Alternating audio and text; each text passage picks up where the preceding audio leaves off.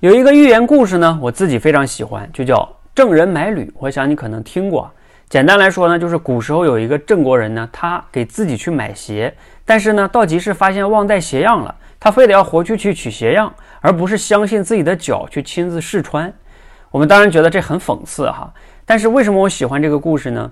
因为啊，它告诉了我们一个非常深刻的道理，就是要区分好目的和手段。我们做一件事情的目的到底是什么？手段真的只有这一个吗？